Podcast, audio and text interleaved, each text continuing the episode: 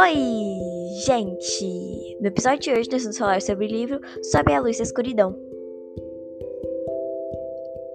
O livro foi escrito por Ana Beatriz Brandão e tem 333 páginas. Bom, o livro vai contar a história da Lollipop, que calma aí que eu já vou explicar porque o nome dela é esse.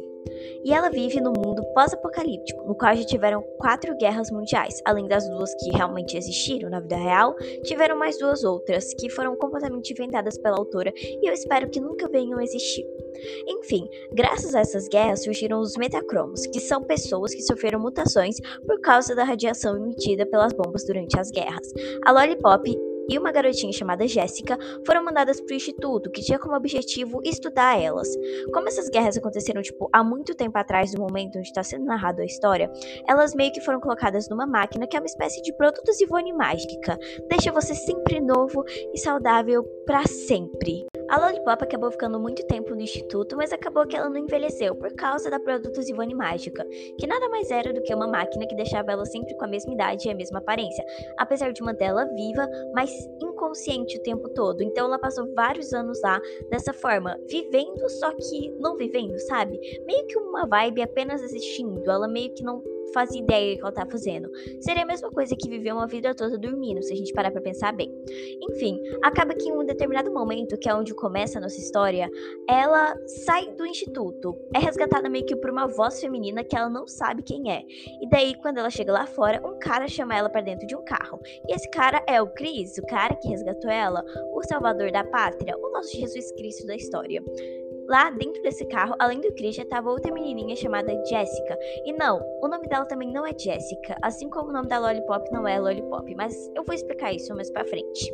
O Chris leva essas duas para um lugar seguro, onde elas vivem por dois anos, e é aí que a história começa de verdade. E eu acho que agora eu vou ter que explicar o nome delas, né?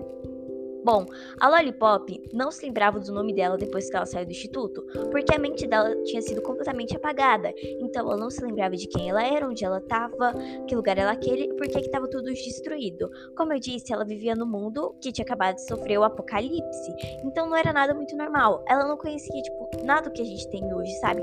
Não existe internet, nem água, nem eletricidade. Era meio que tudo muito precário.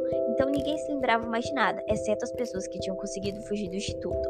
Mas isso é uma história mais pra frente. Enfim, o nome dela acabou sendo Lollipop porque depois que ela foi resgatada pelo Chris, primeiro doce que ela comeu foi um pirulito, e aí o nome ficou. Mas como seria muito estranho chamá-lo de pirulito em português, a autora decidiu colocar em inglês, o que ficou bem mais legal. Quanto a Jessica, que é tipo uma irmã mais nova da Lollipop na história, ela se chama Jessica porque o estilo de música preferido dela é o jazz, então foi meio que o nome para remeter ao estilo de música, o que não faz muito sentido, mas é um nome bem mais normal que Lollipop. Tanto é que quando as pessoas vão chamar ela pelo apelido, elas chamam só de Jazz, J-E e dois E's no final, o estilo musical em si. Chama uma menina por um nome de estilo musical, que já é baita estranho, mas chamar alguém por um nome de um doce é ainda mais bizarro. Bem no comecinho do livro, a Lollipop e a Jessica são obrigadas a fugir do aparente esconderijo seguro com Chris, porque elas são atacadas. Então ele diz para elas duas irem embora e deixarem ele ali para morrer.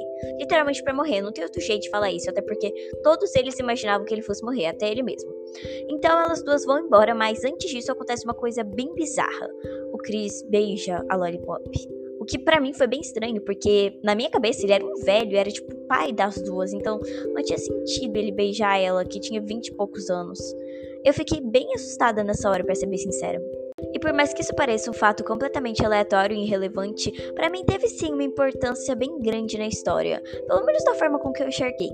Depois que a Lollipop e a Jessica fogem, como o Chris mandou, elas acabam morando à deriva em pequenos acampamentos na floresta ou em alguns lugares que são mais reservados em que os as pessoas que estavam caçando elas não vão encontrá-las. Então elas ficam assim por algum tempo até que são sequestradas. E daí elas são levadas para um pequeno clã. Elas não sabiam da existência desses clãs, mas eles meio que inventaram uma forma de sobreviver naquele local ali de forma menos precária, sabe? Contando com a ajuda um dos outros e estruturando pequenas sociedades. Então existem vários clãs que são ali vilas que desenvolvem de forma independente.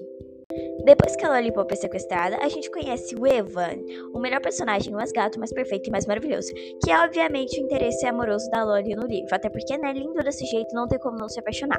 O Evan é o líder desse clã, que por acaso já conhece a Lolly há um tempo. Lembra que eu disse que a memória dela foi apagada depois que ela saiu do instituto? Bom, isso é um fato bem importante que a gente vai ter que levar pro resto da história. O Evan, ele conheceu a Lolly antes dela ir pro instituto e ter a memória apagada, na vida antiga dela, como Selena, que era o nome dela na realidade verdade. E os dois eram inimigos. É, mas não qualquer tipo de inimigo, aquele tipo de inimigo que eu te odeio, mas eu te amo. Então era bem isso. E acabou que eles se encontraram de novo na Loli como Loli. Esse livro é cheio de reviravoltas e foi isso que mais me chamou a atenção na história. Por isso que eu achei ela muito boa. Porque você chega no finalzinho do livro e você pensa que tá tudo bem, que a história já vai ser previsível. Mas daí o final é super revelador e você fica tipo, que aconteceu agora? E foi aí que eu descobri que esse livro vai ter uma continuação pelo meu bem, porque eu já não aguentava mais matutar na minha cabecinha o que é que ia acontecer com esses personagens.